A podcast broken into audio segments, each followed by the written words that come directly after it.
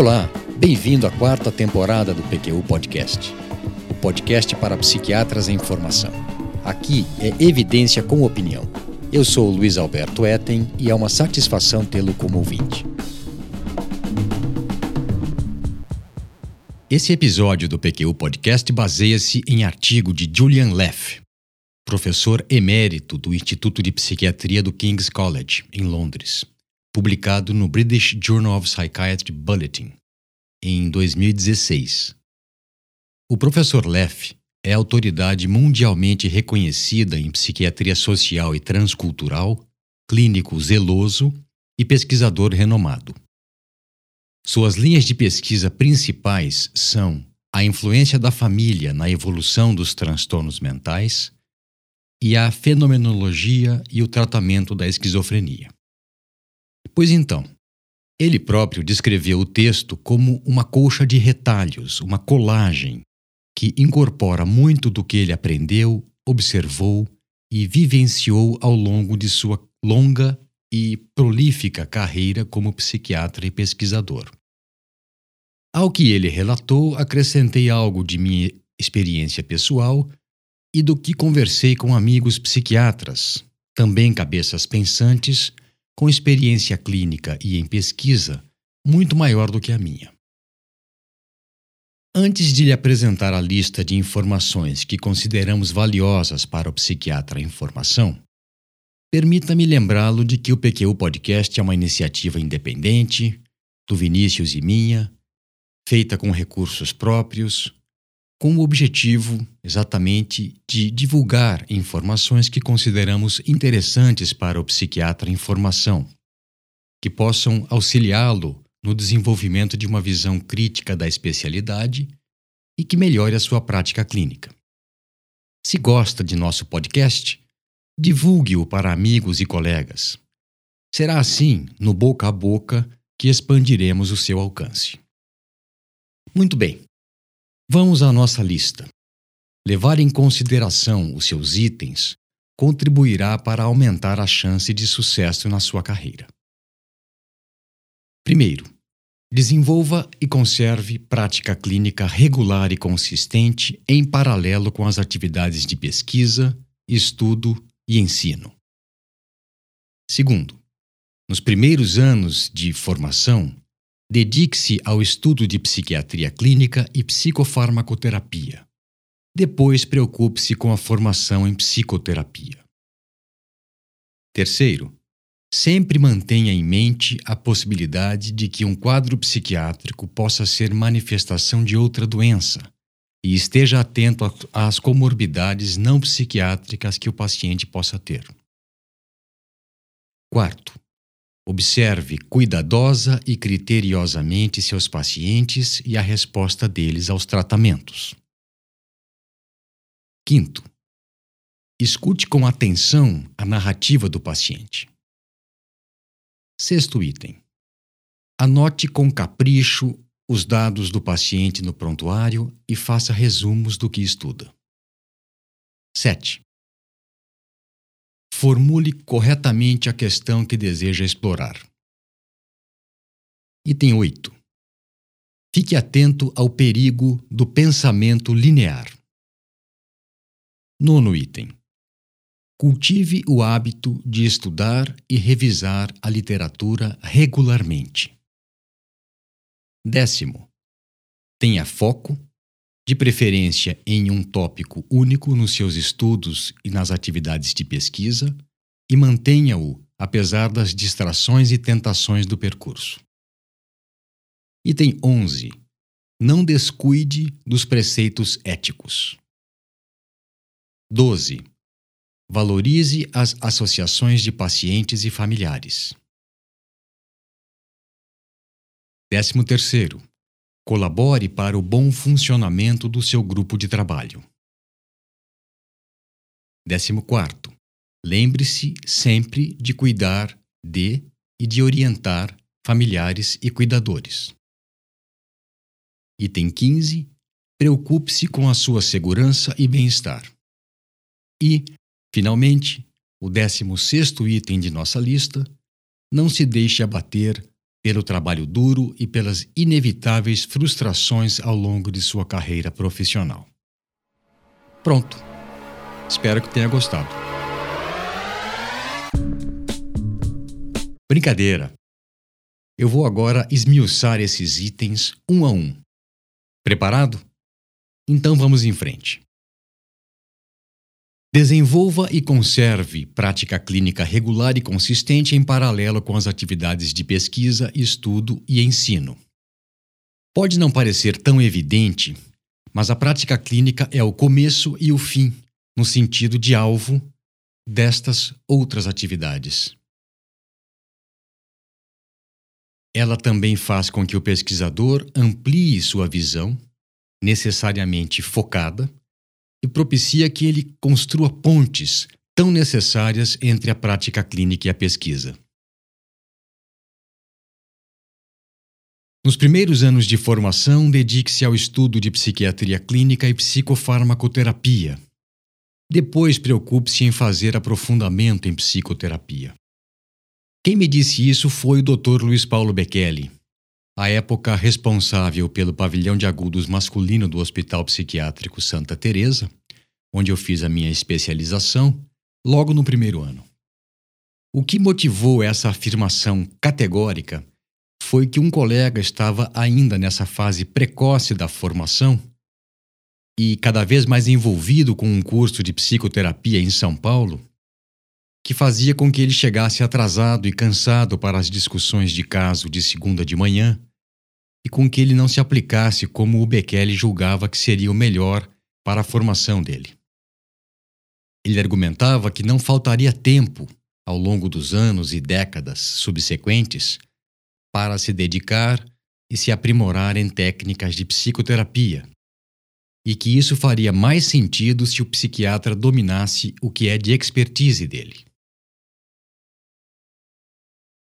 Sempre mantenha em mente a possibilidade de que um quadro psiquiátrico possa ser manifestação de outra doença, e esteja atento às comorbidades não psiquiátricas que o paciente possa ter. Fique alerta, principalmente, com quadros psiquiátricos com apresentação atípica. Crises de pânico, entre aspas, com perda de consciência ou pico hipertensivo. Esquizofrenia, entre aspas, somente com alucinações visuais.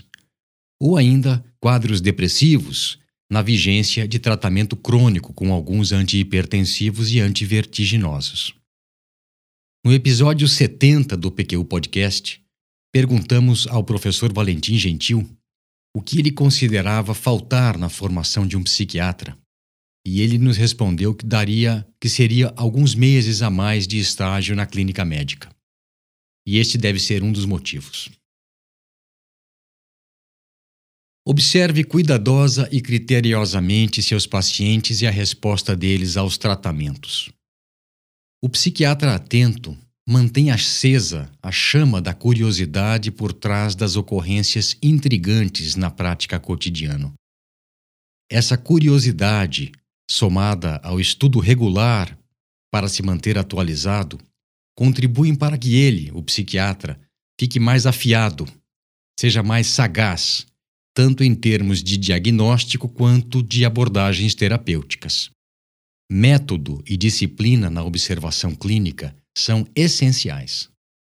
A postura de observação criteriosa, segundo Julian Leff, pode estimular inclusive projetos de pesquisa com potencial para tratamentos inovadores.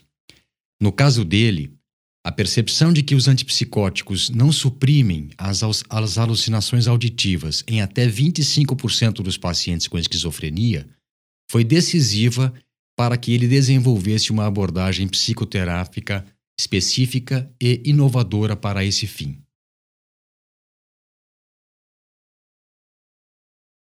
Escute com atenção a narrativa do paciente.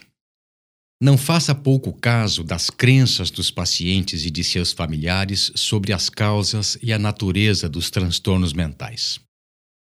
Tais crenças são subsídios para entendermos as demandas, as expectativas a respeito do tratamento, a maneira como o adoecimento modificou as relações interpessoais e familiares, entre outras coisas. É fato conhecido e bem documentado que quanto maior a disparidade entre a visão do médico e a do paciente quanto ao transtorno que o paciente apresenta, menor a chance dele seguir corretamente a prescrição médica. Anote com critério os dados do caso do paciente no prontuário e faça resumos do que estuda. No episódio 88 do PQ Podcast, nós falamos dos cuidados necessários com a confecção do prontuário psiquiátrico. Quanto aos resumos, é um hábito que cultivo desde o curso de graduação e que me auxilia na compreensão e na memorização do que eu leio. Também agilizam revisões e localização de informações relevantes dos textos que já li. Formule corretamente a questão que deseja explorar. A meu ver, isso vale tanto para a prática clínica quanto para a pesquisa, apesar de Julian Leff ter feito essa recomendação direcionada para a atividade de pesquisa. Se um tópico, uma ocorrência, desperta a sua curiosidade o deixa intrigado, certamente você vai pensar, quebrar a cabeça para formular uma questão para a qual deseja uma resposta. E uma questão bem formulada pode se desdobrar em uma série de hipóteses, diagnósticas ou de trabalho, que determinarão o encaminhamento terapêutico de um caso ou o delineamento de um projeto de pesquisa. Em ambos os casos, a evolução do processo certamente gerará novas hipóteses que vão fundamentar os próximos passos do segmento clínico ou de estudos subsequentes. Fique atento ao perigo do pensamento linear. O pensamento linear resulta da ideia de que uma causa leva, por um só caminho, por um só vetor, ao efeito final, ou seja, uma causa um efeito. Praticamente toda a pesquisa biológica em psiquiatria se baseia nesse tipo de raciocínio. Outra vertente de pensamento, alternativa a, a essa do pensamento linear, é o que formula as relações entre causas e efeitos em termos de sistemas de elementos que interagem mutuamente. Um exemplo clássico da teoria de sistemas é o conceito de homeostase, um estado de equilíbrio dinâmico mantido por mecanismos de feedback positivo ou negativo, que é de importância central na nossa especialidade, em que esse conceito, inclusive, pode ser expandido para além dos sistemas biológicos, quando se leva em conta relacionamentos interpessoais ou processos adaptativos ao estresse do ambiente social. Cultive o hábito de estudar e revisar a literatura regularmente. Hoje em dia não há desculpas para não se manter atualizado. Os bancos de dados online facilitaram demais a realização de levantamentos. Aqui, novamente, método e disciplina são ingredientes essenciais. Julian Leff recomenda que se faça pesquisas de literatura com mecanismos de busca abrangentes, de modo a se obter o máximo de trabalhos e artigos sobre determinado tema, visto que os que depois se mostrarem irrelevantes ou que tenham sido selecionados erroneamente sempre poderão ser descartados. Mas ele deixa claro que, uma vez selecionados os trabalhos que o interessam, eles devem ser lidos com atenção e analisados criticamente, levando em conta o peso das evidências que fornecem. No episódio 62 do PQU Podcast, eu apresentei um roteiro comentado para a leitura crítica de um artigo científico. Vale a pena conferir. Tenha foco, de preferência em um tópico único nos seus estudos e trabalhos de pesquisa, e mantenha-o apesar das distrações e tentações do percurso. Essa dica é mais destinada a colegas que almejam a carreira acadêmica. Escute o que Julian Leff escreveu. Abre aspas. Evite ser muito ambicioso. Se o seu projeto inicial produzir resultados úteis, você sempre poderá expandi-lo. Aconselhe-se com colegas mais experientes. Eles poderão alertá-lo sobre as armadilhas e dificuldades próprias da área de pesquisa que você escolheu. Fecha aspas. O meu orientador de pós-doutorado, que depois se tornou um grande amigo, o Jean-Marie Danion, professor titular de psiquiatria do Hospital Civil de Estrasburgo, dizia que il faut s'accrocher, ou seja, que é preciso pegar firme, agarrar-se ao seu tema de pesquisa com foco bem definido, dedicar-se primordialmente a ele, com método e disciplina, para se aumentar a chance de obtenção de resultados relevantes. Não descuide dos preceitos éticos. A ética em medicina é o arcabouço, a estrutura, que ao mesmo tempo dá sustentação e delimita o nosso campo de atuação. É justamente por restringir nossas condutas que muitas vezes podemos, erroneamente, enxergá-la como um estorvo. E como nós somos prodigiosos em esquecermos coisas que nos incomodam, não é? Por isso, não descuide. Na prática, a mensagem é curta e grossa. Antecipe o que puder quanto a dúvidas, problemas, efeitos colaterais, efeitos tóxicos de suas ações, prescrições e orientações. Ao fazer isso, prevenirá algumas dessas ocorrências e estará preparado caso elas se tornem realidade. Valorize as associações de paciente e familiares e os grupos de autoajuda. Não custa insistir que, principalmente no caso de pacientes mais carentes, mas não somente nesses, o encaminhamento para alcoólicos anônimos, amor exigente, narcóticos anônimos e associações de familiares e de pacientes, como a Abrata, por exemplo, é de muito valia. Essa recomendação do Julian Leff poderia ser ampliada. Valorize a capacidade do paciente de encontrar soluções para os seus problemas seja através de associações de pacientes e familiares, mas também de leituras, reflexões, cursos que ele possa buscar para o seu desenvolvimento pessoal. Colabore para o bom funcionamento do seu grupo de trabalho. Eu creio que você vai concordar comigo.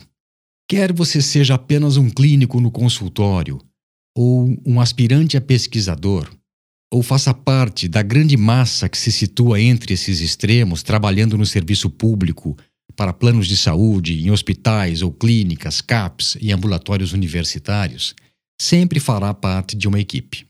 Maior ou menor, mais simples ou multiprofissional, não há como se trabalhar sozinho. Nem que seja somente uma secretária, uma faxineira e você. Pronto, já temos uma equipe. Se você deseja integrar um grupo de pesquisa ou trabalhar em uma abordagem interdisciplinar, preocupe-se em desenvolver habilidades sociais básicas que facilitem a convivência e a realização de tarefas e empreitadas é, em grupo com eficiência.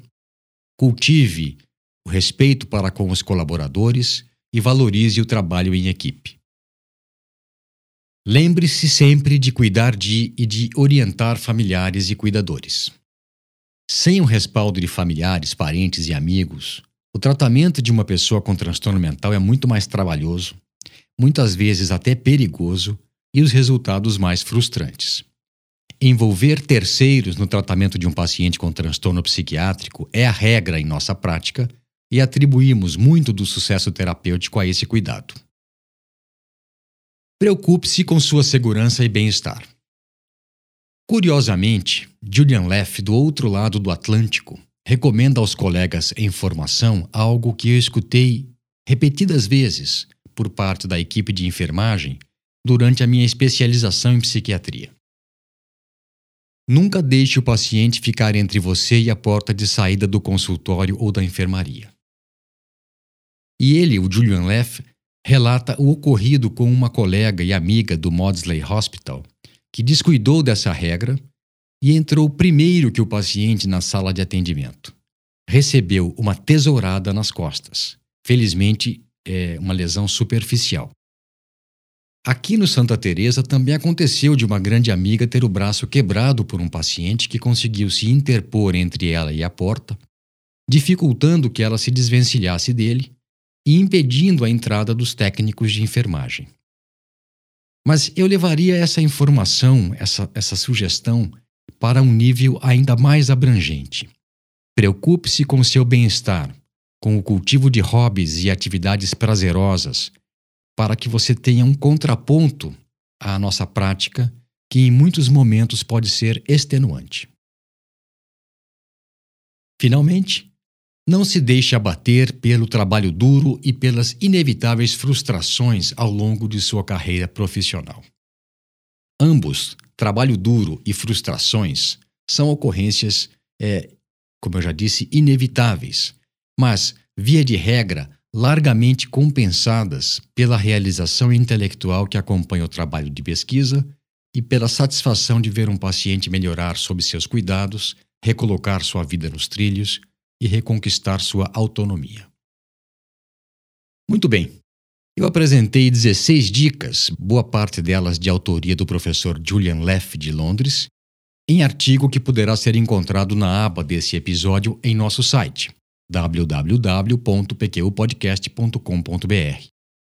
Complementei com conselhos e sugestões que escutei em minhas andanças e com algumas estratégias que desenvolvi e de que me valho até hoje. Certamente haveria muito mais a se falar sobre cada um desses tópicos, mas espero que o que foi exposto já o faça pensar, rever ou planejar os próximos passos de sua carreira. Espero que esse conteúdo lhe seja útil. Considere esse episódio como um aperitivo, uma preparação para o episódio número 100, cujo tema será o psiquiatra em formação e está sendo preparado com base em mensagens e solicitações de nossos ouvintes. Um abraço. Acesse nossa página no Facebook. Lá você vai ficar por dentro de tudo o que acontece no PQU Podcast. Visite nosso site www.pqpodcast.com.br Nele estão disponíveis todos os episódios já publicados, com as respectivas referências, organizados por data, autor e sessão. O PQ Podcast agradece sua atenção.